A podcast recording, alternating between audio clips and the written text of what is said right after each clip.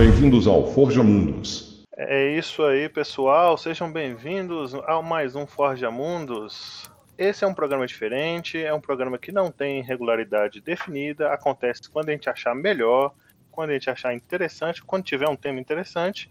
Esse é o Conversa e Martelo. E hoje, aproveitando aí da ceia de ontem, curtindo a lezeira do dia 25, a gente vai falar um pouquinho sobre Natal. Eu tô aqui comendo um pãozinho de canela que eu fiz, quentinho, gostosinho. E vocês aí, como é que estão? Eu tô bem, tranquila, Natal em família, bem de boas. O jeito certo do Natal, que é assim, bem na calma, pouca gente se arrumando para ficar na sala. Natal é isso. É, normalmente é mais quieto mesmo, né? Exatamente. Tô aqui planejando já quanto do peru ficou, né? Pra gente comer peru tranquilamente até o dia 32 de fevereiro. Ah. Mas sua família é grande, pô. Tem, tem três adultos. É, mas só pra você ter uma ideia, minha sogra sempre encontra pelo menos um peru de 5 quilos no supermercado. Todo ano. Caramba, mas é, é um peru isso mesmo? Ela não tá matando avestruz e levando pra vocês, não? Então, eu sempre achei que era um avestruz, mas é embalado pela Perdigão escrito peru, então. Não, o pior é que aqui em casa também, sempre sobra. E não tem criança, né? O mais novo é meu irmão, que tem 22 anos. Ixi, Então, mesmo não tem adulto, né? Tem criança É. sim. Quem? Brenda. É verdade, mas é uma criança de 26 anos. A criança interior é, é muito forte. E Brenda, Brenda é nossa ouvinte assídua. Beijo, Brenda. Abraço aí pra Freu, meu cunhado, tá, tá, tá ouvindo sempre aí também. Eu, eu, eu até achei legal a postagem da Brenda esses dias aí no Instagram, ela concordando com o meu ponto de vista, né? Lá naquele podcast do Hora da Aventura. Sim, pois é. Ela concordou com você lá sobre ser de boa. Porque ela é bióloga, ela falou que é de boa mesmo ter um ser simbiótico. Agora, a princesa de Jujuba, não, não é de boa, não. Yes, science! E você, Thiago? Acho que ele tá dormindo. Tiago? Eu. Ah, Eu acorda, acho que ele tá Thiago. dormindo pós-ceia. É, tá, tá Eu- dormindo ainda de barriga cheia da ceia. O que, que foi, Thiago? Pois é, pois é. Eu fiquei um pouco preocupado esse ano porque não teve especial do Natal de Roberto Carlos, né? É, Aí- é, é porque se descongelar ele, o, o, o, o, o corona pode pegar, né? É um ponto, é um ponto. Mas o Natal aqui em casa é, é bem tranquilo, né? É bem. Junta a galera, é comida pra, pra semana toda, é salpicão até enjoar e por aí vai. E falando nisso, qual a comida de Natal que vocês mais gostam? Então, eu, eu adoro salpicão. Pra mim não precisa ter outra coisa. Salpicão, um salpicão bem feito, com frango, azeitona, batata palha ali e tal. Não precisa de outra coisa.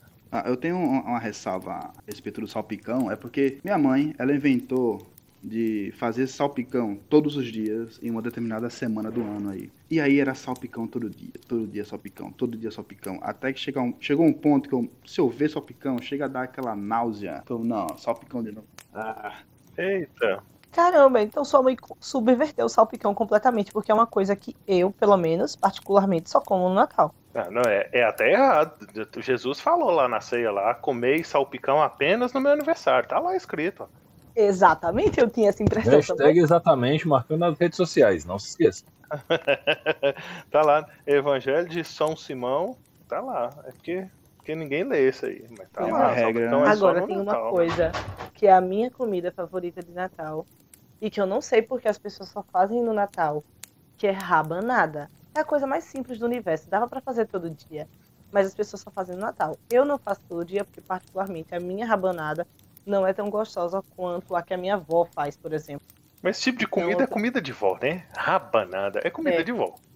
Não, não, não tem Mas aquele é negócio. muito delicioso. É a melhor coisa do Natal. Quando você for vó, sua rabanada vai ser boa. É, é um, é, um, É, eu acho. é um achievement que desbloqueia quando seu filho tem um filho. Aí melhora é a rabanada. é. Ah, rapidão. E uma coisa que é muito importante salientar é que pai e avô e mãe e avó são duas entidades distintas que habitam o mesmo corpo. Isso tem que ficar claro, porque as- muitas pessoas até criam ressentimentos em relação a seus pais, porque não entendem a diferença do modo de se relacionar dos pais com os filhos e dos pais com os netos. Mas é bem simples, são só duas entidades distintas. Né? Uma história que eu conto que não tem tão a ver com Natal, mas tem a ver com vó. O ano de 2018, minha filha ela é ginasta, né? Ela treina ginástica rítmica. E em 2018, no início do ano, eu estava em São Paulo, até o meio do ano. E ela foi passar férias comigo, ela e o Gabriel, e, pra, e ela tinha uma seletiva da seleção brasileira em julho. Então, a técnica dela aqui falou com a técnica do, CERC São Caetano, né? Beijo, Talita. Beijo, Talitas, né? Porque são as duas técnicas maravilhosas que treinaram minha filha nesse período.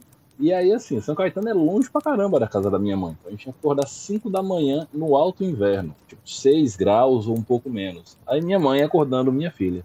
Ô, oh, minha netinha, vamos acordar. Vovó sabe que tá frio, mas já tem um Nescau quentinho. Vovó já colocou o chuveiro no quente. Ela virava para mim: levanta, eu jogo gelo em você. Suave. Mas isso, isso, isso é mãe, ó. Exatamente. Mãe raiz é isso. É. Mãe raiz é isso mesmo. Você Aí- deu sorte que ela não, ela não te acordava com a joelhada no estômago. É verdade.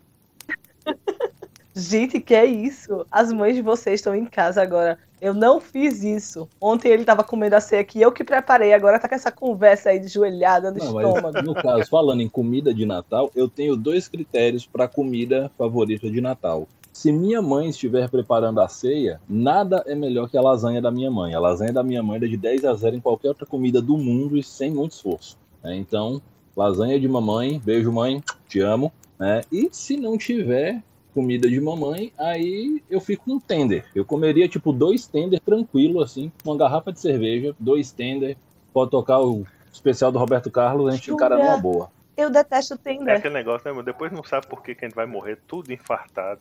Eu também, eu sou completamente desacuado pra comer. Eu não sei comer pouco, não. Eu não sei comer pouco, não. É, minha esposa pediu pra me fazer uma lasanha. Você falando de lasanha. E aí, lá dia 6, dia 6 de dezembro, eu fiz uma lasanha pra ela. E eu fiz uma assadeira de lasanha. Só, tá, só tava eu e ela na casa. A, a minha enteada tá com o pai, que é o, o período do ano ela tá de férias, ele tá de férias, eles estão juntos. E aí só tava eu e ela na casa. Eu fiz uma, uma lasanha que comia umas oito pessoas. Eu não sei fazer pouca comida quando é assim, não, nunca sei. Ou seja, você teve que ser sete pessoas, enquanto ela era uma.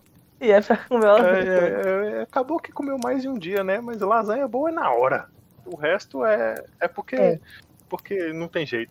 Mas vamos falar a verdade, assim. Tipo, uma coisa que eu, você e Thiago acho que nós podemos concordar como homens que cozinham. Fazer muita comida parece que faz com que a comida fique mais gostosa. Quando a gente cozinha menos, eu não sei se acontece com vocês, mas comigo acontece. Quando eu faço muita comida, fica muito mais legal. Sempre. É, no meu caso, é porque eu não sei fazer comida ruim. Então, como eu faço muita comida, Nossa, a modéstia não veio com o espírito natalino. eu acabo fazendo É muita verdade. comida. E quando ela faz, deixa. Olha, Thiago, é, tá ali as pizzas, né? Essa, assim, poxa, eu sou uma pessoa que, que come pouco. Eu sou uma pessoa que. Nossa, que mentira. É que eu tenho que ter essa ali. Mentira. Aí eu, eu, é o que eu faço, eu dobro ela, Nossa, você faz um calzone, né? cara. E faço um, de tudo de bom na um Não. litro e meio de, de refrigerante. Refrigerante não. Um litro e meio de Fanta Uva, que é o melhor ali assistindo série, assistindo filme. Então, lá perto da casa dos meus pais, lá em São Paulo, período que eu tava morando com é, eu pedia muito numa pi- pelo iFood numa pizzaria chamada Império, que tem lá perto. Primeiro, um litro e meio de Coca-Cola, no caso, e Ó, jogando, assistindo série, vendo anime, e assim a gente ia. Geração saúde total. Caramba. Geração saúde total aí. geração saúde. Não, é total. Hum. Então, eu sempre comento lá no Instagram, me sigam no Instagram, arroba Moutinho, que eu odeio quando minha irmã me faz me exercitar. Porque minha irmã é fitness e ela tem a parceira, que é minha prima.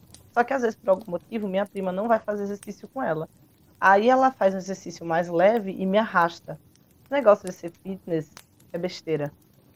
Ah, mas você vai viver mais. Eu não quero viver muito, eu quero viver feliz. Deixa eu comer. Moço, pra que viver 80 anos sofrendo, comendo só folha? Eu prefiro viver 30 só na picanha dois pelos e cerveja gelada.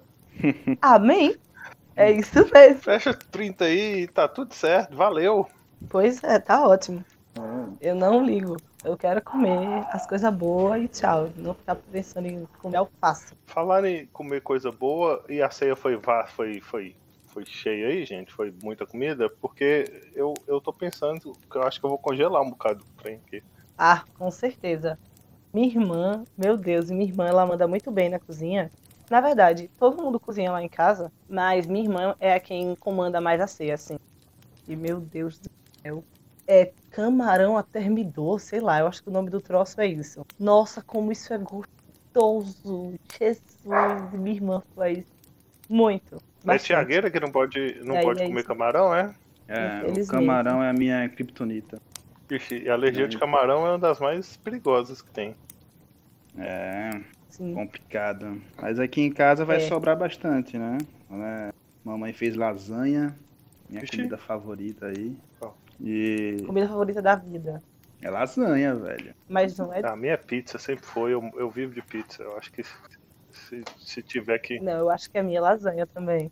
Eu quero saber uma pergunta pra você. Decoração de Natal é da hora ou é brega?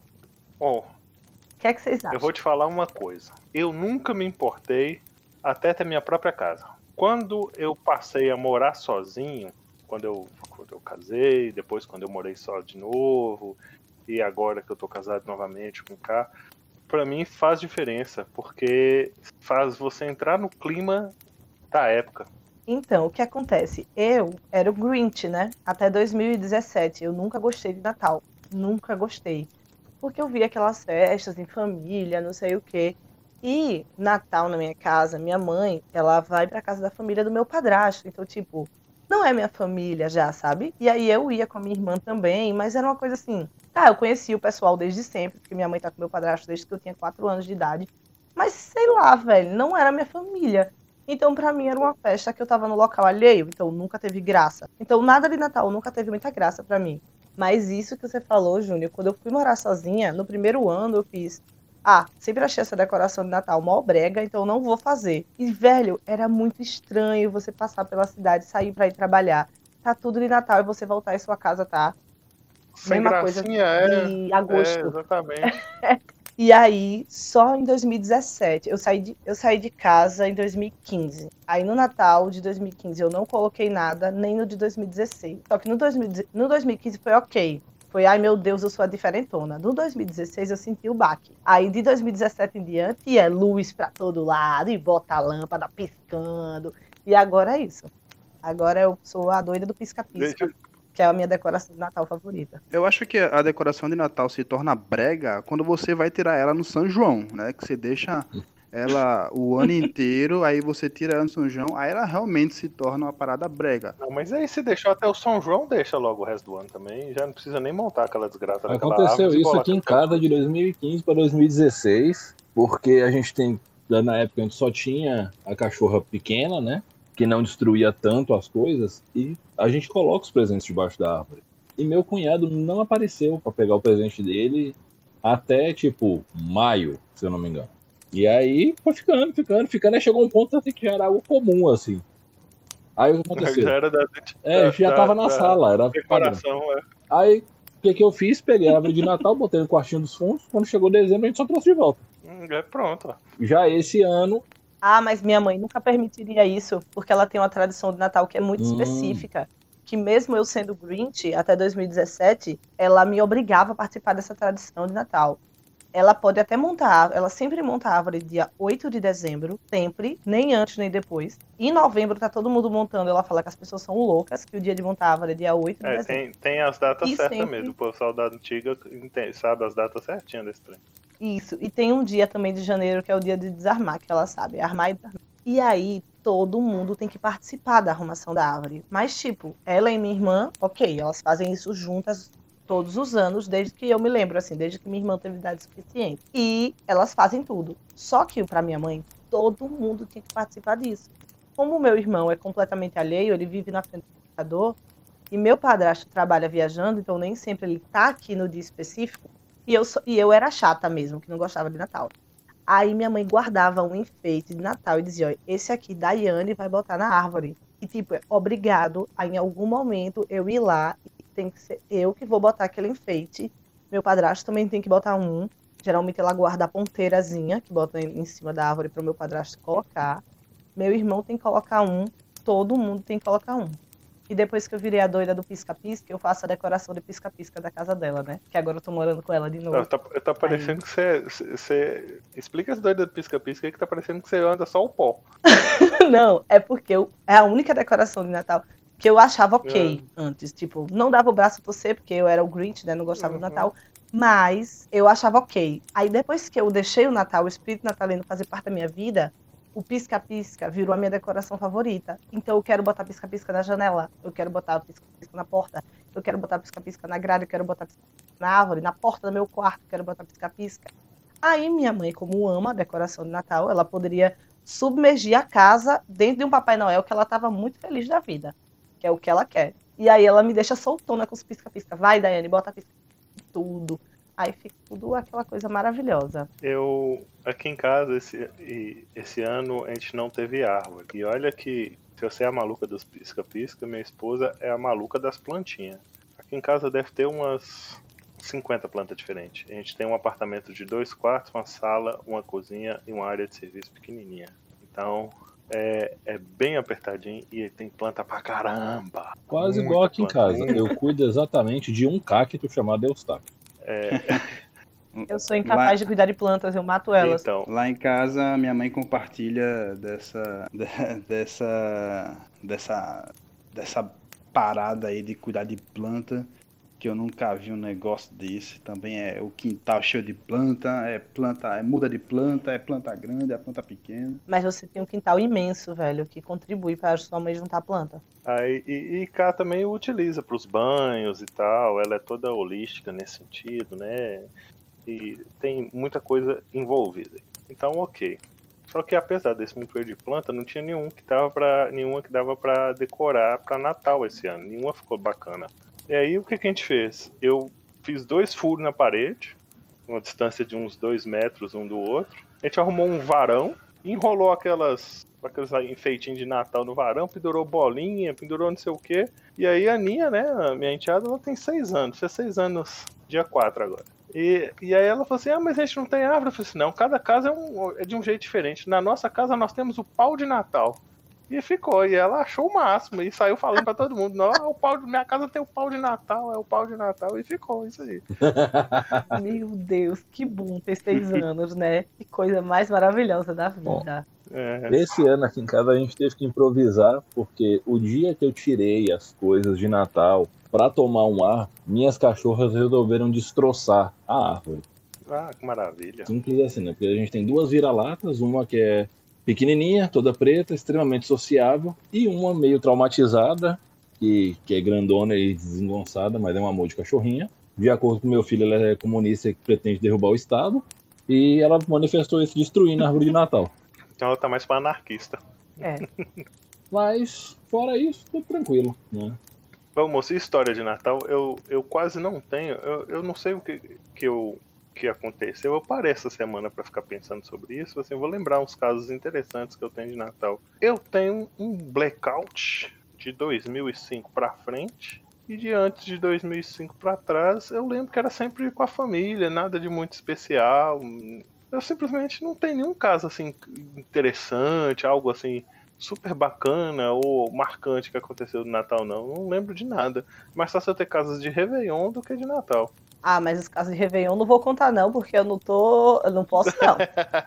Não dá pra contar os casos de Réveillon. Não dá pra contar os casos de Réveillon. Então, No porque meu caso, não dá. É problemático isso. então, o Natal pra mim não é E a gente tem que lembrar, não sei se todos os ouvintes sabem, mas eu e o Thiago a gente namora. Então é melhor a gente não falar de casos de Réveillon aqui, porque é Tem complicado. quanto tempo que vocês estão não juntos? vou me Tem expor. quanto tempo vocês estão juntos? Sei- cinco meses que a gente tá namorando. Mas enrolado aí já tem um ano. É, então tá recente ainda pra contar os casos do passado. Pra mim, o Natal, ele não, não é tanto caso assim, mas o Natal foi responsável por jogar na minha cara que crescer é uma coisa muito sem graça. pô. Porque, tipo, quando você é pequeno, todo Natal você ganha alguma coisa massa. Por mais que o presente seja simples, é algo mas que assim, vai. hoje em dia, hoje, ganhar meia é muito legal. Hoje tem meia do Darth Vader. Eu amo meia. E aqui no Nordeste, né? Mas se fizer um friozinho que dá pra suportar a meia, eu boto. Não, mas assim, no- o que eu digo é que, no meu caso, a questão é que na época eu tava, tipo, no período em que eu estava, aspas, em- mais deslumbrado com a descoberta do RPG ali, tava com um ano ou dois que eu jogava, então qualquer livro era bem-vindo, qualquer coisa era bem-vinda. Era numa, época em que eu, literalmente, eu não eu falava, roupa não é presente. Eu lembro eu falando isso para minha mãe em certas situações. Então, esse foi um presente que me chocou muito. Hoje eu já não ligo tanto. Embora eu sou muito chato com roupa, pode não parecer, e meu guarda-roupa é quase todo monocromático tendendo pro preto. Mas. É, mas assim, eu não vou reclamar de ganhar uma camiseta, de ganhar. O que quer que seja. Hoje eu já não reclamo. A gente envelhece e a gente também aprende a ter bom senso. Entender que tem toda uma boa vontade ali por trás. Mas tinha uma, até uns 20 e poucos anos, cara, eu achava muito frustrante. Até porque foi um período em que raramente acertavam o que me dar quanto roupa. Ou vinha um modelo que eu não gostava, ou uma cor que eu não usasse, ou uma combinação dos dois de maneira bem esdrúxula, sabe? Maravilha. Mas sabe que eu gosto, Rafa, de Ah. quando eu ganho roupa? Porque assim, quais as coisas que eu mais gosto, assim? É livro e maquiagem. Só que eu sou muito específica para livro e maquiagem. Se a pessoa me der um qualquer livro, não vai fazer efeito. Se a pessoa me der uma qualquer maquiagem, não vai fazer efeito para mim. Eu vou achar péssimo, porque vai ser uma coisa que eu gosto, mas que, tipo, tá inutilizada para mim, sabe? A pessoa vai trazer aquele autoajuda, massa para mim, eu não vou querer ler. Porque eu não leio muito livro assim, entendeu? Eu não consigo me conectar direito com a leitura. Aí, Aí a pessoa vai me aí dar você aquele- vai e ganha uma bermuda que aparece uma estampa de sofá. aí você fica assim, massa, hein? Mas aí dá pra trocar com mais facilidade. Antigamente não era tão simples assim, não. Até porque, assim, no interior a galera tem muito costume de comprar roupa com conhecido. E aí o conhecido vai depois. Ah, não, já não tô vendendo mais isso, não. Aí você se arrombou. Ah, Ah, Rafa, eu não é lembrava de você tão, tão, tão metrosexual assim, não. Não é questão de ser metrosexual, João. É só chatice. Todo mundo tem uma chatice em algum ponto. Em geral. Ah, eu é- sou muito de boa pra ganhar é, presente. Porque, assim, é, eu acho que eu sou tão básico com esse negócio de roupa, que assim, é calça jeans e camiseta em cores simples ou com estampa de alguma coisa de nerd. É, hoje é simples, antigamente era mais difícil. Eu tive a fase só de só ter camisa de banda, por exemplo. Tinha uma época que era só, eu era o louco da camisa de banda. Quando a Helena nasceu, meu Deus do céu. É, Eu nunca tive uma camisa de banda. nossa senhora, tinha uma época que era só camisa de power metal, era só Eu dragão cuspindo fogo, guerreiro com espada mágica. Ah, mas aí é muito mais influência do RPG. A, a, a, a porra da banda era só desculpa. Não, mas eu sempre fui fã de Rhapsody. Rhapsody, Band Guardian, Dragon Force. Eu achei Eu Dragon sou bem Force um tranquilo pra receber presente. Outra coisa que eu gosto de ganhar, que as pessoas geralmente não gostam, é toalha. Nossa, acho toalha top. Eu gosto de uma toalha novinha. Porque, tipo, toalha, sei lá, quando fica velho, sei lá, é estranho. Eu acho tão bonitinho quando a toalha tá novinha, toda bonitinha. Então eu amo ganhar toalha. É de boa. Toalha, meia, sabonete, pode ficar à vontade. Eu acho Eu sou maravilhoso. super de boa com, com, com presente, ganhar presente. Só que é muito mais pelo fato da pessoa ter me lem ter lembrado de mim. Porque eu também, eu, eu tô zoando Rafael, mas eu sou mega chato, principalmente com camiseta. É, não por causa de estampa, não é nem por causa disso, não. É porque eu não gosto de nada muito colado em mim, sabe? O que é difícil resolver quando você pesa 120 quilos É, eu tudo entendo vai bem ficar isso. um pouco colado. tudo vai ficar um pouco colado. Eu, eu quando, É, eu quando eu emagreci, em 2017, eu, eu baixei pra 95 quilos. Eu, esse ano eu tô de planos aí, esse ano que entra, tô de planos de, de baixar de novo e estabilizar se as coisas derem certo. E tomara que dê, né? Tomara que a gente ganhe esse presente nesse Natal aí. É, Ó, mas eu. Então o que que acontece? Eu fico. Quando me dão camiseta. Ah não, mas eu comprei GG. Mas tem GG de tudo quanto é tipo. Verdade. E, e tem uns GG que não dá, velho. Que fica ali, principalmente colando na minha barriga. Ou agonia, não gosto de nada. E, e- e aí, por causa disso, às vezes eu acabo sendo um pouco chato com, com, com camiseta e tal, esse tipo de coisa. Eu prefiro muito mais que me dê um- um- uma outra coisa, um perfume, um, um- ou nada, sabe? Não me importa é, É. é, me dar cartão, nada né? também. uma Não. meia. É, Meia é top. Eu, eu compartilho desse, desse sentimento de, de ser totalmente de boa para receber presente. Mas o maior problema para mim é dar o presente, né? Porque eu gosto de fazer o presente e dar para a pessoa, entendeu? isso é Então, bacana. Às vezes. Então, só que às vezes a pessoa. Tipo, Mas o, o- o complicado com o Thiago é que você pensa, ah, ele vai fazer e vai te dar. Então você pensa, nossa, vai ser uma coisa simples, né? Porque vai ser feita por ele. Aí ele te dá uma mega produção. Que você fica, meu Deus, a criatura fez tudo isso, demorou semanas. E eu apenas fui lá na Saraiva e comprei o livro que ele tava falando que queria. Só fiz Ué, isso mas se, se ele enquanto ficou ele perdeu uma semana da vida porque dele. eu acho que a gente não pode, a gente tem que ficar atento com a questão de ficar- tentar comparar. Eu acho que presente não tem que comparar. É a sensação que ele te causou. Eu fico, eu fico, por isso que eu falo, eu fico muito feliz quando a pessoa simplesmente lembra de mim. Eu todo Exatamente. aniversário meu, por exemplo, eu sempre deixo uma coisinha aqui em casa. É Uma cervejinha, um refrigerante, tem uma coisinha pra comer e tal. Não é, eu não chamo ninguém, não convido ninguém. Mas aquelas pessoas que acharem que eu mereço um abraço serão bem recebidas. Eu sou desses. Ah, isso é massa. Mas vai, Thiago, você gosta de fazer o presente? Conta aí. Eu gosto de fazer o presente, então às vezes eu penso nas paradas muito complexas, sabe? Aí eu vou fazer e é uma demora, é um trabalho e por aí vai, velho. Então, sei lá, às vezes é, fazer o presente dá muito trabalho, né? Eu poderia simplesmente ir lá comprar e entregar pra pessoa, só que pra mim, tipo, pra mim a parada de Natal é você fazer o presente e dar pra pessoa, né? Então, tem, tem essa parada aí. É verdade. É muito lindo isso. Eu tenho dotes artesanais zeros, mas é muito lindo isso. Minha, minha, habilidade, minha habilidade artística toda, o que não é muita, ficou tudo na parte de escrever. Eu não. E, e é pouco também. Eu não sou lá um, me- um super escritor, não. Mas eu gosto. É, o meu, única, meu único tom artístico é esse. E, e cozinhar, né? Se você considerar cozinhar uma arte, mas pra mim cozinhar é ciência. É química purinha. Ai, É alquimia, né? Tem uma, uma, um quê artístico também. Eu ia comentar isso, Júnior. Sua arte também tá na cozinha. Ah, é, para mim, ah, eu não sei, eu tenho um- um- uma, uma característica, vou chamar assim, não vou, não vou dar outro nome, mas eu tenho uma característica que é o, o seguinte: se eu vir para você e falo assim, ah, eu temperei o frango com laranja, alho, um pouquinho de canela, sal e pimenta de cheiro. Sem entender os ingredientes, você consegue juntar e montar esse sabor na sua mente e quase sentir ele na boca? Eu já consegui. Eu consigo. Não é todo mundo que consegue. Então, Não, eu não é, eu consigo. consigo. Sempre que você falar uma receita pra mim, falar os ingredientes e tal, eu consigo imaginar mais ou menos como é que você tá levando e chegando nesse sabor. É algo. Então, eu, isso eu acho que me ajuda muito a, por exemplo, criar receitas. Eu, porque eu não preciso ficar testando. Eu testo pra confirmar, pra acertar a quantidade. Pra, mas eu já sei onde eu tô querendo chegar, já sei qual o caminho que eu tô querendo chegar. Inclusive, eu falo que eu, essa ceia eu servi um frango numa pegada dessa. Eu peguei o frango cortado em, em postas, né? Tipo bifezinho.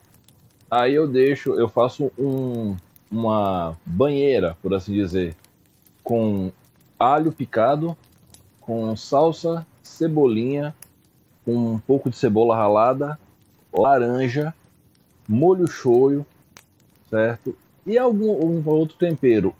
Esse Natal eu utilizei um pouco de orégano e usei um pouco de pimenta do reino, certo? E eu deixo o frango imerso nisso durante um tempo para absorver bastante e depois eu asso no forno. Se tiver uma grelha, uma churrasqueira, eu faço na grelha. Se não, eu faço no forno mesmo. Cara, isso é muito gostoso. E aí, na hora que você fala o- os temperos todos, eu consigo montar na cabeça. Por isso que pra mim é ciência. Igual, por exemplo, vamos pra química bem básica. Se eu virar pra vocês aqui, eu acho que todo mundo vai entender. Se eu misturar sódio e cloro, o que que eu vou ter? Cloreto de sódio. Cloreto de sódio. Por isso, olha. Exatamente. É, para mim é tão óbvio uma receita na hora que eu falo os ingredientes, igual isso aí, igual essa resposta para vocês. Eu consigo fazer isso. Então, para mim, por isso que eu falo, co- cozinhar para mim é mais ciência do que do que dom, do que arte. Eu acho que o dom pode ser o da criatividade, para ficar criando essas receitas e tal. Mas o, o, o produzir, tanto que você, se eu diferente de, de um de um pintor ou um escritor ou sei lá um compositor, se eu virar para vocês e dizer todos os ingredientes, você consegue reproduzir o prato idêntico. Ai, não sei não, viu, Júnior? Não, se você fizer, Eu não acho se não. você realizar todas as etapas exatamente como está sendo descrito, você tem que ter, tem que sair igual. É porque tem aquela parada do, olha, você tem que mexer esse, esse determinado prato em determinada velocidade, Sim. em determinado jeito, e às vezes a pessoa não, não consegue reproduzir isso e acaba não dando tão certo, né? É que se não for ciência, Solando 100% dos bolos que já tentou fazer na é, vida. é, é porque assim, se não fosse ciência, você não teria franquia de comida. O Big Mac que você come aqui é idêntico ao que você vai comer lá nos Estados Unidos. E assim por diante. É É, então tem que ser ciência, tem que ser totalmente reprodutível. E o tal do bolo e tal é a questão da confeitaria, que eu nem vendo com a mão. O meu negócio é comida salgada, principalmente carnes, porque é exatamente esse papo. Confeitaria, Deus que me livra. É, é muito complicado, é muito cheio de pormenores. Essa parte de confeitaria, realmente, pra sair tudo errado, é muito fácil. Não, bater um bolo é fácil. Agora, confeitar o diabo. mil folhas português, por exemplo. Você é doido, é um inferno pra fazer aquilo. E por isso, exatamente. todo, o doce não vai prestar, já vira outro doce. Vocês são time passas ou não Eu passas? sou do time comida. Não, Eu sou do time passa. eu sou anti-passas. Eu acho que. Ah, eu sou Eu anti-passas acho que também. assim, você tá comendo uma comida salgada. Daqui, e velho. tal. E aí é, é, você morde a uva passa e vem aquele sabor doce estranho. É a coisa mais. Velho, minha irmã faz essa farofa de bacon ao longo do ano inteiro. Aí, quando é Natal, ela faz a farofa de bacon com Não, passas. Então, Se fosse bom, você teria feito em agosto assim, deixa eu falar, filha. deixa, Mas Não bota deixa eu falar um negócio com Mas- vocês. Hum, O que acontece? É tudo como é feito. Eu, por exemplo, eu, eu não tenho nada contra passas na farofa. Assim como eu gosto de farofa de ovo com banana, bacon com banana, farofa com abacaxi, eu acho que fica bom. Mas é tudo como é feito. Eu acho que as passas no arroz, por exemplo, que é uma coisa que não tem personalidade nenhuma, ela, ela rouba tudo. Ela vira a rainha da coisa. E aí você não tá querendo comer uma pratada de passas. acaba se destacando. Pois é. Mas na hora que você coloca ela numa- num prato onde ela está com- completando o sabor, entrando salpicão, no sabor por exemplo. É, eu acho que ela, ela encaixa bem, eu acho que ela encaixa bem numa, numa farofa, eu acho que encaixa bem. O, o- eu falo isso e eu era todo anti mil coisas antes. Quando eu aprendi a cozinhar, é que eu fui aprender a comer várias coisas que eu não comia, exatamente porque eu descobri que não é o que é feito, é como é feito. Pode ser que seja isso. É, mas tá- eu tenho um ódio mortal dessas passas. Até porque, tipo, o, o doce Romeu e Julieta é doce salgado. E é gostoso pra cacete. Minas Gerais Né? mandando na parada, não é por nada não. Tá aí, queijo Minas com goiabada, nós. Ah, é muito gostoso mesmo. Eu não ligo pra doce salgado. Eu gosto de farofa com banana. Só que passas não. Passas realmente não desce. E, e a família suas tem aquele negócio de aquelas tradições estranhas de, por exemplo, tem muita família que fala assim, não pode comer ave no ano novo, porque a ave, Nossa, a ave sim. cisca pra trás e aí Isso. atrasa a sua vida. E só olha pra baixo. É mesmo? É, é, na minha família tem isso. No meu caso, é a família da minha Lá em esposa, né? não tem. Minha mãe é o Na minha seguinte, família de origem tem não tem, ter. não. A gente come o que tiver pela frente, né? Lá em casa não tem isso não, velho. no ano novo tem que comer pernil, porque o porco pulsa e quem pulsa acha. Estou repe- repetindo aqui as frases da minha mãe, tá? E tem que comer marisco, porque marisco é riqueza. Aí minha irmã faz uma outra coisa com camarão no ano novo. Ela sempre faz no Natal e no ano novo. Alguma coisa com camarão ou com algum marisco. E no ano novo nem sempre tem, mas minha mãe sempre busca que tenha, sabe? Que é lentilha, pra dar sorte. Então eu que sou alérgico, Você vou tá ficar fudido. pobre o É. próximo ano, né? É, é aí. É assim, é, isso explica muita coisa, isso. Isso explica muita coisa. Deixa eu olhar pra minha carteira aqui, não tem nem dois contos. Motivo, não comi marisco. Olha só. É, por aí. É igual eu aqui em Minas Gerais. Aqui em Minas Gerais, os camarão que chega é mais ou menos do tamanho de um grilo. Eu, eu não tenho nem condição de comer uma coisa dessa, eu nem tento. Então deve ser por isso que a gente é fudido. É É porque não, não tem marisco. Eu acho que não, gente, porque eu tô com medo do camarão desde que o mundo é mundo, minha carteira também não tem nem dois reais.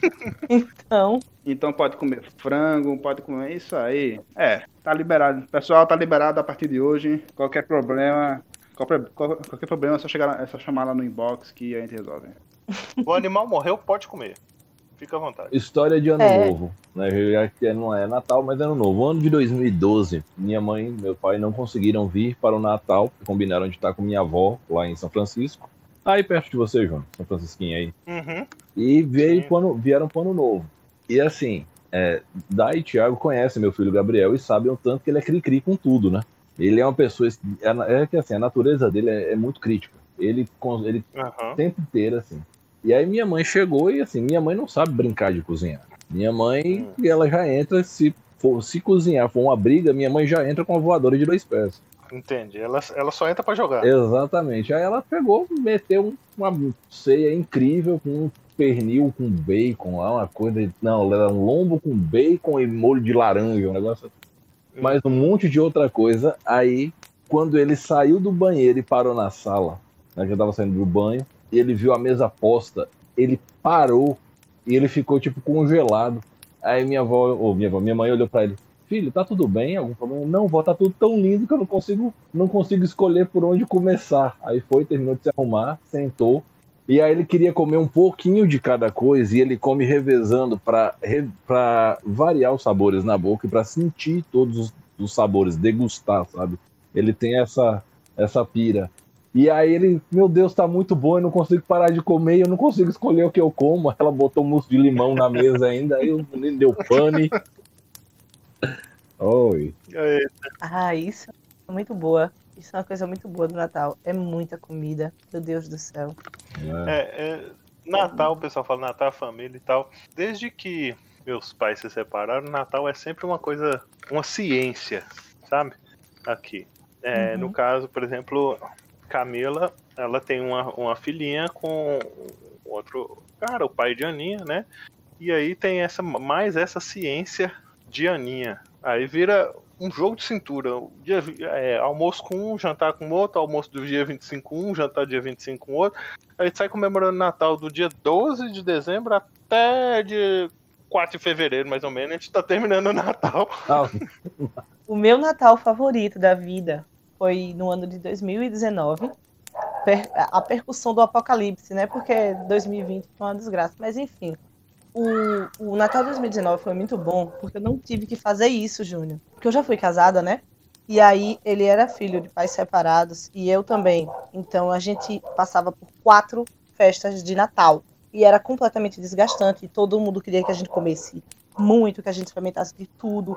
E assim, meia, eu tava num lugar até 10 horas, depois ia para outro lugar é, para ficar até meia-noite, aí outro lugar para ficar até não sei quantas horas da manhã. Eu ficava que nem uma louca, comendo de tudo e inchada, já não aguentava tava mais comer e ficava zanzando. Exatamente, e ficava zanzando, isso é que era péssimo. E aí, nesse Natal de 2019, eu fiquei só com a família da minha mãe. A gente comeu pra caramba, mas foi tranquilo. Ficou todo mundo em casa, trocou presentes. Foi uma paz Esse natalina. Natal desse ano também foi bem mais tranquilo. A gente também não teve essa peregrinação toda. Mas quando, quando todo mundo resolve fazer alguma coisa, aí já é uma, uma ciência. O meu Natal do ano passado foi, foi muito importante, né? Eu tava num, num período que eu tava afastado da minha esposa e no Natal a gente conversou e a gente resolveu somar as forças mais uma vez para seguir junto. E assim, foi um Natal que meus pais vieram com um primo meu que fazia muito tempo que eu não via, minha irmã veio com meu cunhado e minhas sobrinhas. E a gente foi para casa da minha sogra. E a única coisa que quebrou as minhas pernas no Natal, mas tudo tem uma razão de ser, foi porque, bom, eu sou um bandista, né? A gente tinha dado uma obrigação, né? E pós-obrigação existe um período de resguardo que a gente tem que se abster de prazeres carnais, bebida alcoólica, carne vermelha e etc. Então, assim, foi um Natal onde eu vi um monte de coisa que eu queria comer na minha frente e só ali, salpicãozinho, piruzinho, tal, tranquilo, porque era carne branca, era o que dava. Até bacalhau, que é um negócio que eu não sou muito chegado, porque eu acho o gosto muito marcado, eu tive que recorrer. E assim, foi muito louco é, a interação assim, da minha sogra com a minha mãe, que elas não convivem muito, mas assim, elas, para, elas passaram um dia inteiro parecendo que as, elas eram amigas assim de pelo menos uns 20 anos, assim, e cozinhando, cozinhando, cozinhando, cozinhando. Foi muito bom. Só uma, um- um- uma notificação a você aí. Ah, Nosso podcast, ele é marcado no- nas plataformas de distribuição como explícito. Ah, Então você pode falar fuder mesmo, viu? Não tem problema, não. ah, certo. Eu com certeza já devo ter. Será que eu já soltei algum palavrão? Porque assim, no dia a dia eu falo muito palavrão, mas como eu dou aula e na sala de aula eu não falo de jeito nenhum palavrão, então às Você vezes. entra no modo Dai professora. Isso, é, eu entro no modo professora, que é Relativo muito... safe eu não search do Google. nenhum palavrão. De 10 pa- de de- de 10 palavras que ela fala, 12 são palavrões, tá? Só pra vocês terem uma noçãozinha básica. Meu Deus, Thiago, porra nenhuma. Olha, Aí, tá vendo? Ela tem que andar com um tradutor, é. Eu falo muito palavrão mesmo, muito. Eu não sei como que na aula eu mantenho essa linha toda plena de não falar Essa é a palavrão. maravilha do nosso cérebro. É, Rafa, você falando de a sua sogra e a sua mãe ficarem de papo um tempão como se fossem amigas há muito tempo, que uma coisa interessante. Hum. É, no, no início do ano passado, K veio morar aqui comigo. início- é, veio morar aqui comigo, isso mesmo. E eu tinha acabado de mudar e a gente resolveu que a gente ia morar juntos e tal, e ela veio pra cá. E aí a gente combinou de receber, né? Porque eu também tinha mudado e não tinha recebido o meu pai ainda. Porque onde tá meu pai não tá minha mãe, então aparece um ou outro, né? não, claro. E calhou Uhum. de no dia que o meu pai veio, o meu sogro veio também. E aí eu, eu Cá, não, Cá é tranquila com essas coisas, ela, ela nem preocupa muito com mise en place, mas eu sou um cara que adora o tal do mise en place. Eu gosto de preparar tudo, sempre deixar tudo muito bem preparadinho. Em tal. português isso significa o quê? Perdoando a minha ignorância. Mise en place eu acho que é tipo assim, fazer a, a, a mesa, se não me engano. Ah, É, deve ser por aí mesmo. É. Deixar tudo mesa. prontinho É. pra poder é, preparar os ingredientes, né? Isso, tipo exatamente, pra- Já deixa tudo, tudo pré... assim, não tá finalizada a comida ainda, mas já tá tudo encaminhado. Isso, é. Mas isso aí quando você tá falando de comida, mas eh, o mise en place serve pra tudo, né? Você deixar tudo ajeitado pra que a- o que você está esperando que aconteça, quando acontecer já tá tudo pronto. Não ficar precisando de nada. Sim. Tipo quando você vai receber alguém na sua casa, você já deixa lá a mesa com salgadinho, já deixa não sei o que, já deixa. A cerveja já tá na geladeira. Então você já fez o mise en place, já deixou tudo Entendi. no jeito. Aí, beleza. E eu, eu não estava preparado para que acontecesse o encontro dos dois, né? Assim, não, não é algo que foi comum na minha vida de casado, quando eu, quando eu, eu, eu me casei pela primeira vez. Não, nunca foi uma coisa de juntar as duas famílias. Mas como é que as coisas Uhum. entre eu e Cá foram feitas para dar certo de um jeito? Foi que chegou, meu pai estava aqui tomando cerveja com a gente, aí chegou meu sogro, ele chegou para fazer uma visita e tal, que ele ainda não tinha vindo visitar Cá aqui. Acabou que entrou, a gente ficou todo mundo conversando. E aí, sabe que dois velhos, quando fica um olhando de estranho pro outro, sem, sem, sem saber o que, que faz, e eu já tava. E eu já tava fazendo a medida, a conta assim de já, já meu pai vai dar ponto de embora. E, e aí eles foram começar a conversar e tal, de não sei o quê. E eles começaram a, a relembrar a- o período dos dois mais ou menos na mesma idade ali e tal. Daí a pouco meu sogro levanta e fala o apelido do meu pai da época de boy dele. Os dois, os dois levantam de uma vez, se abraçam e tal. Eu falei assim, pronto. Eu preocupado aqui à toa. Eles resolveram pra É, eles vocês. já se conheciam de, de milênios atrás, né? De outros carnavais. Mas só que eles não estavam se reconhecendo. Tá, os dois tá. Os dois maracujá chupados já, né? Mas. Mas foi in- interessante que acabou. Acabou aquele elefante no meio da sala, sabe? Gente do céu, que coisa. Ah, isso é muito legal, velho. Isso é muito legal. Foi uma coisa assim completamente inesperada e interessante ter acontecido. Isso, ó, é tão, é- isso é tão bom, né? É- Essa coisa de, tipo, ter a, ter a pessoa que chega na sua família, né? O marido, a esposa, e que faz amizade com seus familiares, ou então que você consegue unir as duas famílias. Pra mim, uma coisa fantástica que eu amo de, tipo, do meu relacionamento com o Thiago é que ele se dá muito bem com a minha irmã. E eu e minha irmã somos, tipo, alma gêmea, a gente gosta de fazer tudo junto. Então, quando ele, quando ele tá com a gente, é tudo ele consegue fazer parte, sabe, da família, todo assim. Chega a dar um quentinho no coração quando eu ouço essas histórias, Júnior. Declaração de amor de, de, de Natal, ó. Oh, É, você ver, pra você ter ideia, eu sou ultra cético. Eu sou aquele homem totalmente da ciência. Eu não tenho. Eu já não, não pratico mais nenhuma religiosidade. Me afeto só em mim mesmo. eu brinco que eu sou paganista nórdico só para poder gerar conflito. Mas eu, eu não tenho mais, não tenho mais religiosidade nenhuma e nem fé em nenhum tipo de divindade mais. Não que eu não acredite na existência de um Deus, mas isso é para outra história. É, é, cá já é toda holística, ela também é da Umbanda, igual o Rafa, ela, ela ainda é, gosta, é, é ela é astróloga, ela é taróloga, ela é hipnoterapeuta, ela é toda dessa onda, né? Igual o Odai falou uma vez, ela é good vibes e tal, ela é toda assim. Hum. Ela dá muito mais certo com minha família, da parte da minha mãe, do que eu. Porque o pessoal é todo meio assim lá, o pessoal meio, meio do, dos tarô, dos, dos signos, dos negócios.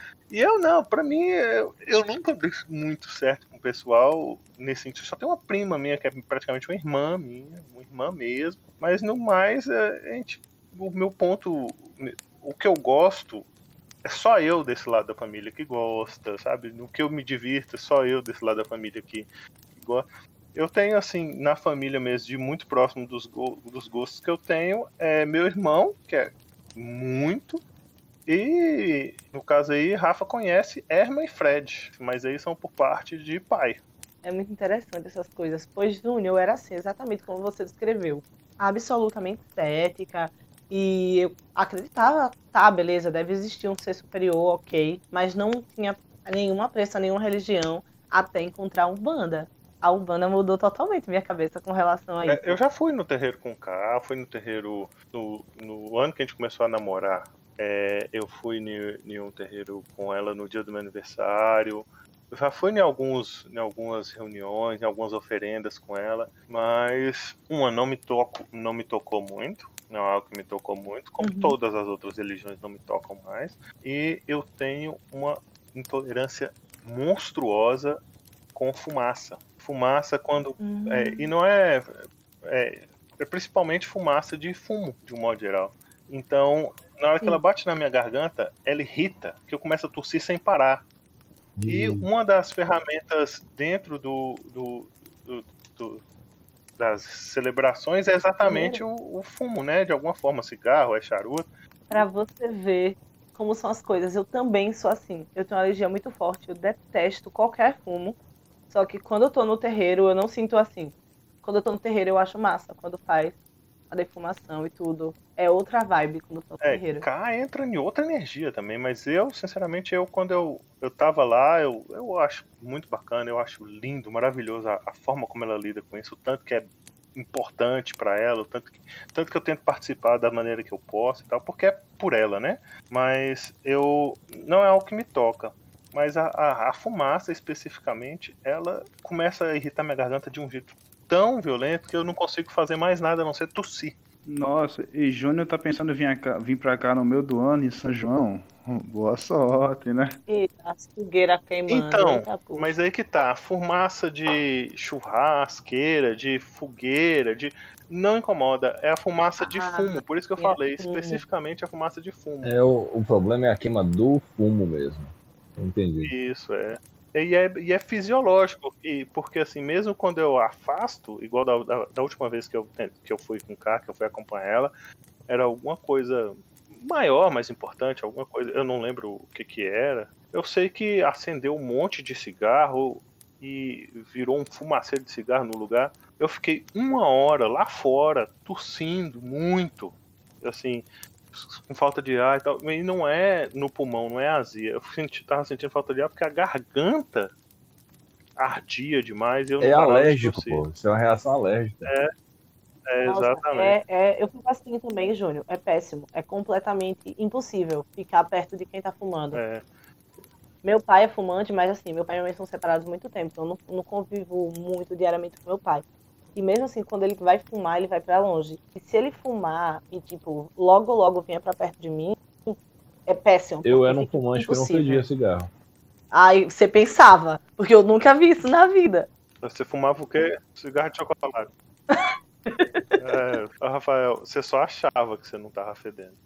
Então, nesse Natal, né, como minha, minha enteada não teve, não teve aula regular por causa dessa questão da pandemia e tudo mais, é, acabou que ela fez muita tarefa em casa e, e como cá trabalha de home office desde sempre, ela sempre estava muito ocupada. Então acabava que quem dava. Quem, quem ajudava ela nas tarefinhas tal era eu. E nesse Natal ela pediu para escrever uma cartinha para Papai Noel e a gente foi fazer a cartinha para Papai Noel juntos. E nessa história eu virei para ela e falei assim, ó, eu vou te ensinar como é que faz a cartinha. Aí a gente sentou juntos eu fui ensinar para ela. Primeiro a gente se apresenta, pergunta como é que o Papai Noel tá, então aquelas regras básicas que eu não sei se ainda se aprende assim, mas na minha época aprendia de como você escreve uma carta, né? Antes de você entrar no tema específico, você tem uma saudação, você tem não sei o que, tem toda uma mecânica correta para escrever uma carta. E é, eu falei com ela, olha, agora, depois que você já falou com cumprimento ao Papai Noel e tudo mais, aí você começa a contar para ele como é que foi seu ano, que, as coisas boas que você fez, depois você fala as coisas que precisa melhorar, e só depois você vai escrever falando o que você gostaria de ganhar. Aí ela foi escrevendo, escrevendo, escreveu as coisas que ela precisava melhorar, né? Aquelas malcriação típicas de criança, né? Da calundu e tudo mais. Aí na hora de escrever os pedidos, que ela fez a lista de pedidos, uma lista gigante, pediu um monte de boneca, roupa de Barbie, não sei o que e tal pediu uma, foi muito bonitinho que ela, ela pediu um computador para a mãe dela, para a mãe dela trabalhar melhor e ter mais tempo. E aí, depois ela falou assim: Ô tio Tom, ela me chama de tio Tom. Falou assim: Ô tio Tom, eu acho que eu não vou ganhar nada não. fiquei com dozinho dela, porque ela, ela pesou as coisas que ela fez e achou que ela não foi boa bastante. Aí eu fui explicar para ela que não, que não é assim. Que o Papai Noel, ele sempre valoriza a sinceridade, ele valoriza o fato de você saber que você é, quer melhorar, e que ele vai olhar para você tudo isso e vai ler, ler sua cartinha e vai te dar aquilo que ele acha importante, que seja importante para você no momento. Aí ela pegou e ficou mais animadinha, mas na hora ela ficou assim, meio sem gracinha, eu fiquei com dozinha dela. Ó, oh, pelo menos na pandemia não teve educação formal, mas o senso de autocrítica realmente foi muito bom. Ela desenvolveu bastante nesse ano. O senso de autocrítica e de entender ali, poxa, talvez eu esteja errando mais do que acertando, talvez eu precise melhorar, Papai Noel vai ficar meio assim. É, tio Tom tem um, um, um, uma noção de valores muito, muito militar. Talvez eu também precise melhorar um pouco. Olha aí, tá vendo? Ela já provocou reflexão até em você. É, Mas é. essa pandemia serviu para isso, viu? Pra gente olhar um pouco para dentro, refletir algumas coisas que tava precisando, fazer uma cartinha bem sincera para Papai Noel. E receber a visita do Klaus. Pra mãe dela. Oi? E receber a visita do seu Klaus, né? Exatamente, com cabelo vermelho, note, uh, o bloco de notas fazendo os desenhos. É, é o que, que é isso, gente? Que vocês estão falando? Pelo amor de Deus. Isso é um NPC que eles tentam matar há duas campanhas e nunca conseguiram matar, a não ser uma cópia dele. É, que por acaso se chama Klaus. Na verdade, eu acho que o Thiago falou do Klaus, do. Como é o nome? Santa Claus. Santa... Isso, Santa Claus, que é o Papai Noel, o mito do Papai Noel original. Mas aí Rufeira puxou para esse Klaus que a gente não tenta matar ele, não, Rufeira. A gente já matou ele. O problema é que ele não permanece morto. Esse é o problema. A gente já matou Vocês estão matando o Klaus errado, o que eu posso fazer? Nossa, difícil. Eu, olha, eu vou escrever minha cartinha para Papai Noel e eu vou colocar. Papai Noel, nesse Natal eu quero que aquele Klaus da aventura do Rufeira não volte mais quando a gente matar ele da próxima vez. Ah, mas ele já passou, da, já passou da, da data, pô. Se ele, se ele tivesse que ter vindo, ele vinha, tinha vindo na passada. é verdade.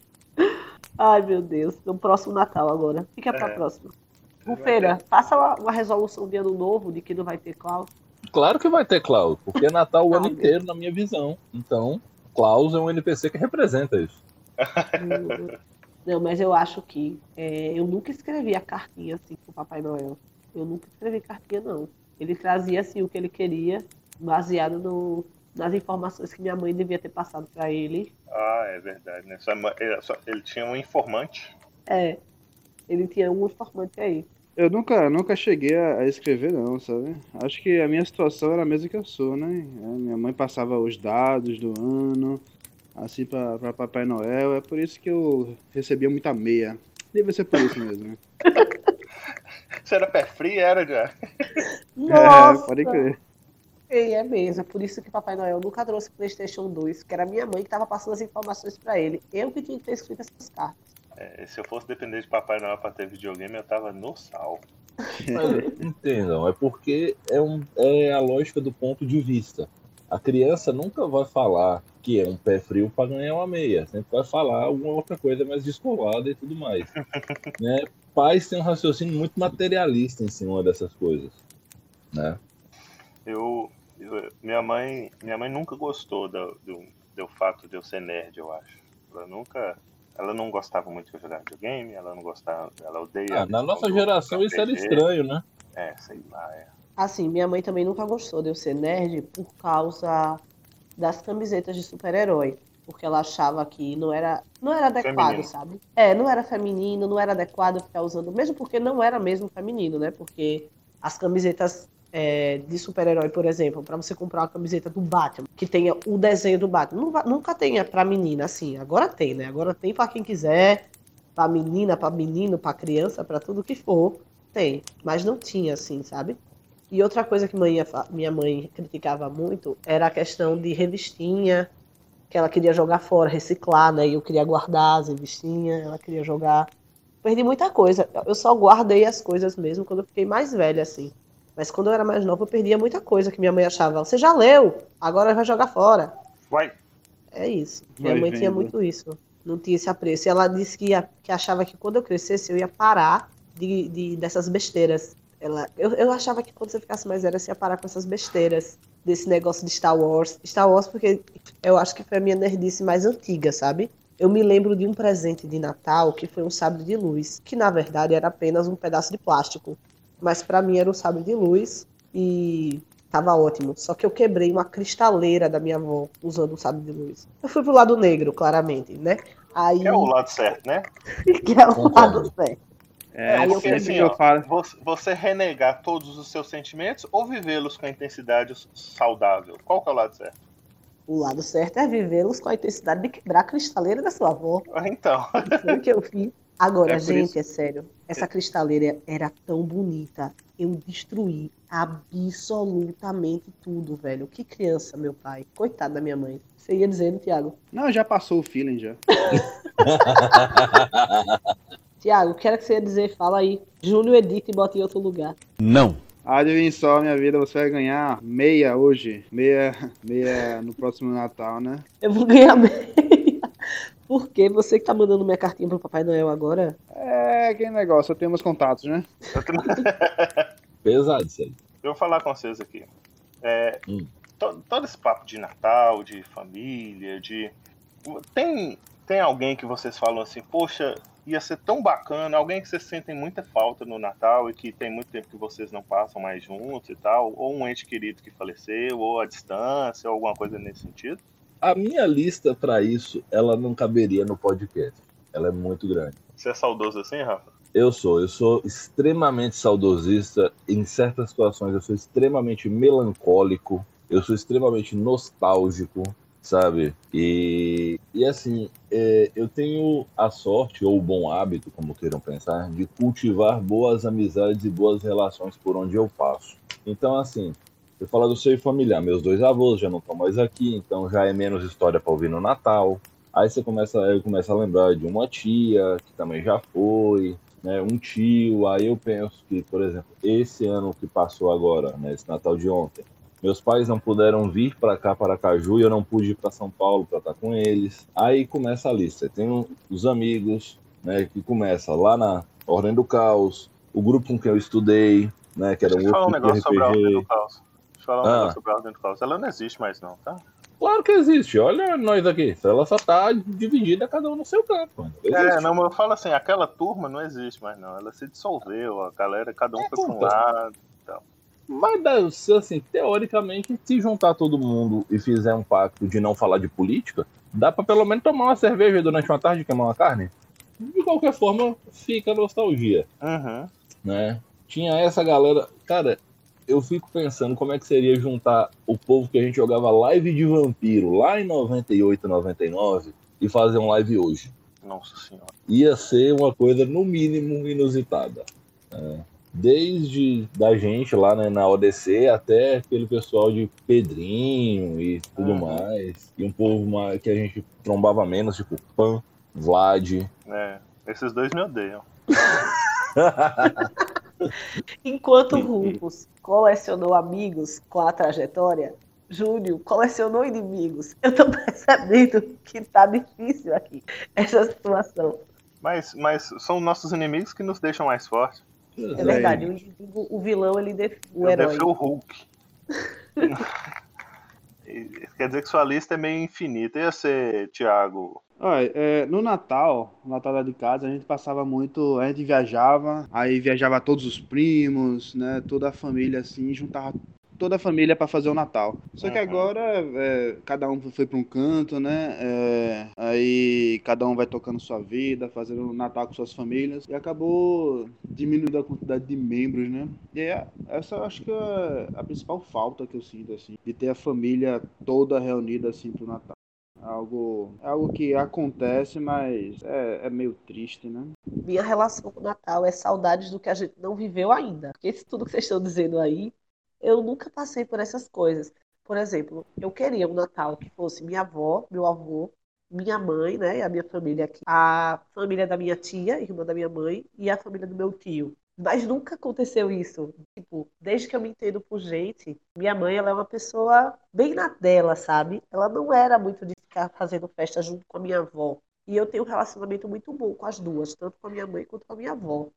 E eu queria que fosse uma festa com as duas juntas, mas nunca é, porque elas não são. É, Minha mãe tem muito respeito pela minha avó, muito respeito. Só que ela não tem aquela afinidade, sabe? Tipo, ela é minha mãe, eu respeito, minha mãe ajuda muito a minha avó. Assim, ela dá um suporte incrível para minha avó que eu espero ter condições de dar para ela no futuro, mas não tem aquela amizade como eu tenho com a minha mãe, sabe? Eu com a minha mãe a gente tem uma amizade muito grande. Mas ela não tem isso com minha avó, então eu nunca tive nada disso. O primeiro Natal que eu passei em família, só a minha família, eu, minha mãe, que a minha família já é eu, minha mãe, meu padrasto, minha irmã e meu irmão, né? Então, nunca, eu Tudo nunca adulto já passei também, né? tudo adulto. Eu nunca passei. O, o ano que eu passei, os anos que eu passei com minha mãe e meu pai, por exemplo, tinha um ano, dois anos. Eu não tenho memória disso. Eu nunca passei Natal, tipo, eu, minha mãe e meu pai. Não tinha isso. Meus pais são separados há muito tempo. Eu já cresci com eles separados. Mas mesmo com meu padrasto, que é uma referência paterna muito grande para mim, eu nunca passei é, o Natal, eu, minha mãe e meu padrasto, até 2019 e esse Natal agora. Esse Natal agora também ficou todo mundo junto em Arapiraca, que é onde meu padrasto está trabalhando, porque ele ficou, ele não, não recebeu uma folga, ele ficou sob aviso, então, porque ele trabalha na estação de tratamento de água. Então, alguns funcionários têm que estar sempre, né? Ele trabalha na parte de automação, no funcionamento das máquinas, das bombas da estação de tratamento. Então ele ficou sob aviso e a gente não pôde, ele não pôde vir para Aracaju ficar com a família dele, eu, minha mãe com a dela. Então a gente é que foi para lá. Então foi Natal em família, só que nós cinco. Assim como foi ano passado, né, em 2019, também foi só nós cinco. Então nunca teve esse negócio aí que vocês estão dizendo, ah, todos os primos e não sei o quê. Nunca teve isso, porque cada um sempre foi no seu canto, sabe? Então eu, isso é uma coisa que eu gostaria, tipo, quando eu for uma vovó, se eu for uma vovó, porque eu não sei se eu vou ter filhos, mas quando eu for uma vovó, eu gostaria de ser uma vovó que os meus filhos e os meus netos estão passando o Natal comigo, sabe? Porque isso foi uma parada que nunca rolou na minha casa. E é por isso que o Natal sempre foi um pouco sem sentido pra mim, que eu falo que eu sou o Grinch por causa disso. Porque toda essa parada, todos os primos, não sei o quê, não tinha isso. Então, tipo, qual o sentido de vestir uma roupa pra ficar na sala, geralmente da família do meu padrasto, que nem é a minha família. Eu eles são pessoas legais, mas não é minha família, entendeu? Então não tinha esse sentimento aí. Então é saudade do que eu nunca vivi. É, A família da minha mãe, a família do meu pai também, mas a família do meu pai é um pouco mais complicada. Eu não.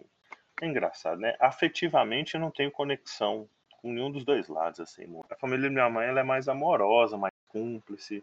Elas, elas são oito irmãs. Elas se juntavam antigamente para fazer Natal, de, de juntava todo mundo, os primos, as famílias, aquele povaréu de gente. E só que eu era adolescente, né? Adolescente você já viu, né? Adolescente é revoltado. E eu não, não achava legal, não curtia, não era. Agora que eu tô velho, que era a época que eu ia curtir, elas já não estão mais fazendo. Cada uma tá pro seu rumo e tal. Então, é, eu esse momento de Natal eu acho eu, eu, eu é o único arrependimento que eu tenho em termos de não ter aproveitado, sabe? Mas é porque na época eu não tava com essa energia para aproveitar. Eu também fui uma adolescente péssima, porque eu sou extremamente questionadora, ainda sou, mas quando eu era adolescente eu era completamente insuportável. Nossa, E qual que é o adolescente que não é péssimo? Você só para de ser péssimo depois que você passa dos 25. Aí você deixa de ser péssimo. É verdade, é aí que você começa a dar valor ao que sua mãe dizia, ao que sua mãe fez por você. É bem, bem nesse rumo. Ou, ou se você sair de casa mais cedo. Quando você sai de casa, é, tem O isso. Você choque- amadurece o mais rápido.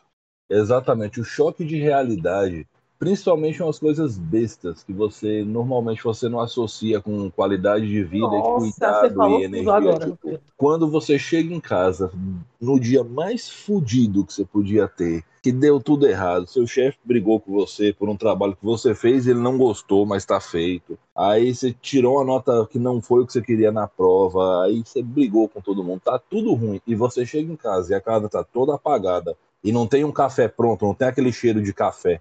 Meu Deus do céu, mano. socorro. Velho, quando eu saí da casa da minha mãe, eu acho que eu tinha 24, não, 22. Quando eu saí da casa da minha mãe, 22, 23. E aí, eu ainda tava terminando a faculdade, é. Eu devia ter uns 22 para 23. Eu ainda tava terminando a faculdade. E eu estudava muitas horas. Que eu sempre fui assim, muito obsessiva com estudar. Porque quando eu comecei a estudar, eu me. Sei lá, eu adoro. Aí eu fico lá imersa. É que nem esse pessoal que começa a jogar videogame passa seis horas jogando. Pronto, eu fazia isso estudando me divertia muito. E aí eu comecei a perceber que eu levantava demais, que eu não estava mais concentrada. Mas o que era que estava acontecendo? Minha mãe trazia água para mim, trazia comida, trazia um monte de coisa, então eu não precisava levantar para nada. Então eu estava levantando muito para beber água. Eu estava percebendo que eu tinha que levantar para beber água, que é uma coisa que minha mãe sempre trouxe para mim. Hoje em dia que eu voltei a morar com ela, às vezes eu nem tô com sede, mas só a sensação dela trazer água para mim tão acalentadora que eu faço, mãe! Aí ela já sei, você quer um copo d'água, né? Ué, traga água.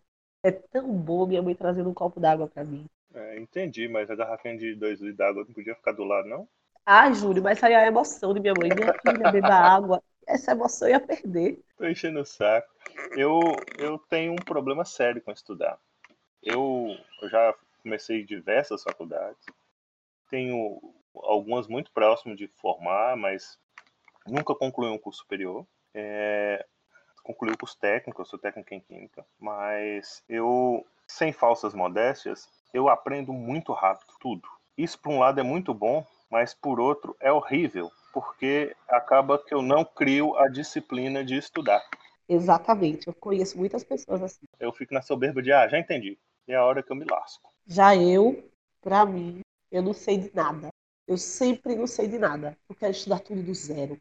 Aprender a raiz da raiz, de por que, que isso é isso e por que, que esse, essa justificativa. Eu sou essa pessoa.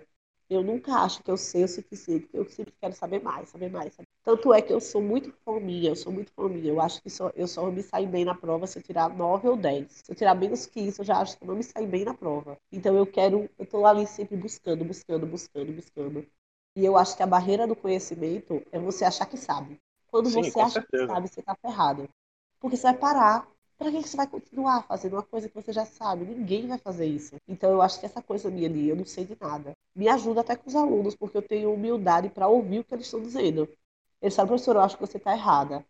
E em vez de eu pensar, nossa, esse menino tem 14 anos, é claro que eu tô certo, eu penso, caramba, será que eu tô errada? Deixa eu ouvir o que ele tem para dizer. Aí eu falo, você acha que eu tô errada? Por quê? E eles começam a me explicar e eu dou ouvidos de verdade. Porque eu levo em consideração essa, essa possibilidade de eu estar errada, de eu não saber. Mesmo que seja uma coisa que eu dou aula desde os 18 anos, já tem 11 anos que eu dou aula. Mesmo que seja uma coisa que eu faço há tanto tempo, não importa, eu ainda acho que eu posso aprender mais. E esse, esse desejo aí, isso foi o que me levou para a nerdice. Porque antes o nerd estava muito associado ao CDF, né? Ao cara que estudava muito. A geração atual não sabe nem o que é CDF. Eita, é mesmo, né? Galera, CDF é aquele coleguinha que fica estudando o tempo Não, traduz inteiro. a sigla. Agora eu quero ver você traduzir. Cu de É. ferro. Não, é crânio de ferro. Crânio. É cu de É. ferro mesmo. Você sentava na cadeira e estudava pra caralho, muito mais do que o povo achava que era humanamente possível. Eu queria, Nossa. eu, eu queria ver Dai traduzindo isso, porque ela fica pagando de, ah, eu falo muito palavrão, não fala nada. Aí na hora que tem a oportunidade de falar um, ela inventa uma desculpa. É, então, Júlio, eu sou campeã em inventar desculpa porque as fórmulas de física têm sempre aquela frase super obscena que eu crio uma frasezinha family friendly. Meus alunos já sabem.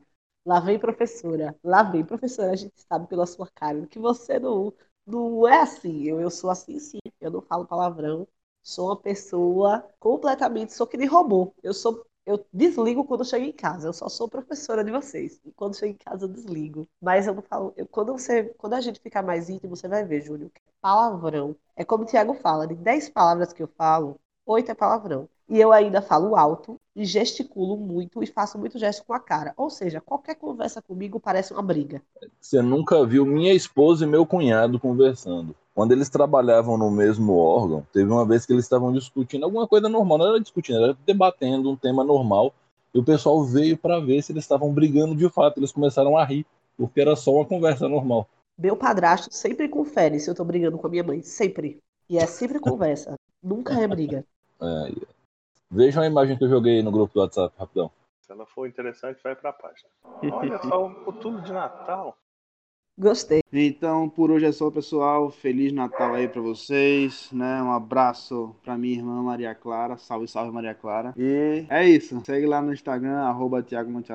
E valeu, falou e um abraço e um beijo na bunda. Segue lá e vê os vídeos dele com Maria Clara, que é muito engraçado. Gente, Feliz Natal pra vocês, né? E ano novo top. Aproveitem as férias para maratonar episódios do Forja Mundo. E sigam a gente nas redes sociais, arroba Forja Mundos Podcast e arroba Daimontinho.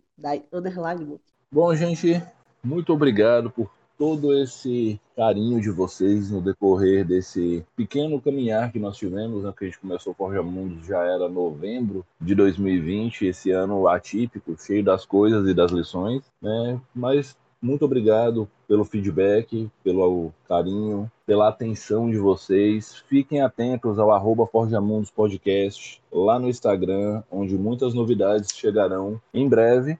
Inclusive, eu posso adiantar que vocês aguardem pela chegada de Calamar, a Cidade Luz, a base do mundo que o Forja Mundos vai forjar a partir do ano de 2021. Mas mais detalhes em breve. Né? Me sigam no arroba Matos no arroba Contar e Mestrar, onde eu falo sobre RPG e contação de história. Né? Eu deixo um abraço especial para meu sobrinho Lucas, lá no interior de São Paulo. E um abraço especial para todo mundo daquela lista que eu falei, que é muito grande, eu não posso listar todo mundo porque é gente demais, mas quem está ouvindo sabe que está na lista. Então fica um abração do Rafa para vocês e até o ano que vem. É isso, pessoal. Muito obrigado por nos acompanhar esse restinho de ano aí. Pessoal que está acompanhando o Forja Mundos desde o seu nascimento. Um grande abraço para a galera da Ordem do Caos que tem acompanhado a gente aí. Um grande abraço em especial para meu amigo, sócio, é, compadre Danilo Veloso, que também é meu cardiologista e eu preciso de um. Então, fica um abração para ele aí. E, galera, para esse ano, esse é o último programa. Nós vamos dar uma folguinha para vocês curtirem a ressaca aí do dia primeiro. Então, a gente volta com os programas no dia 8, tá? Dia 8 de janeiro volta a programação normal do Forja Mundos. Dia primeiro é aquele dia para a galera dar uma descansada, não precisa ficar sofrendo com o nosso barulhão na orelha. A gente agradece muito toda a atenção dada a gente até aqui. Me siga lá no arroba Vundomin, siga lá o arroba Forja Mundos Podcast. E quem quiser mandar aí fotinhas da ceia, fotinhas da família, quem... a gente vai upar tudo na nossa página, tá? Fiquem à vontade. A gente também tem o um e-mail, arroba, é, forjamundospodcast.gmail.com. Quiser entrar em contato conosco por lá também tá disponível. Um grande abraço da família Forja Mundos para você, um grande abraço para sua família, um ótimo Natal e um ótimo ano novo para vocês aí. Muito obrigado mais uma vez e até mais.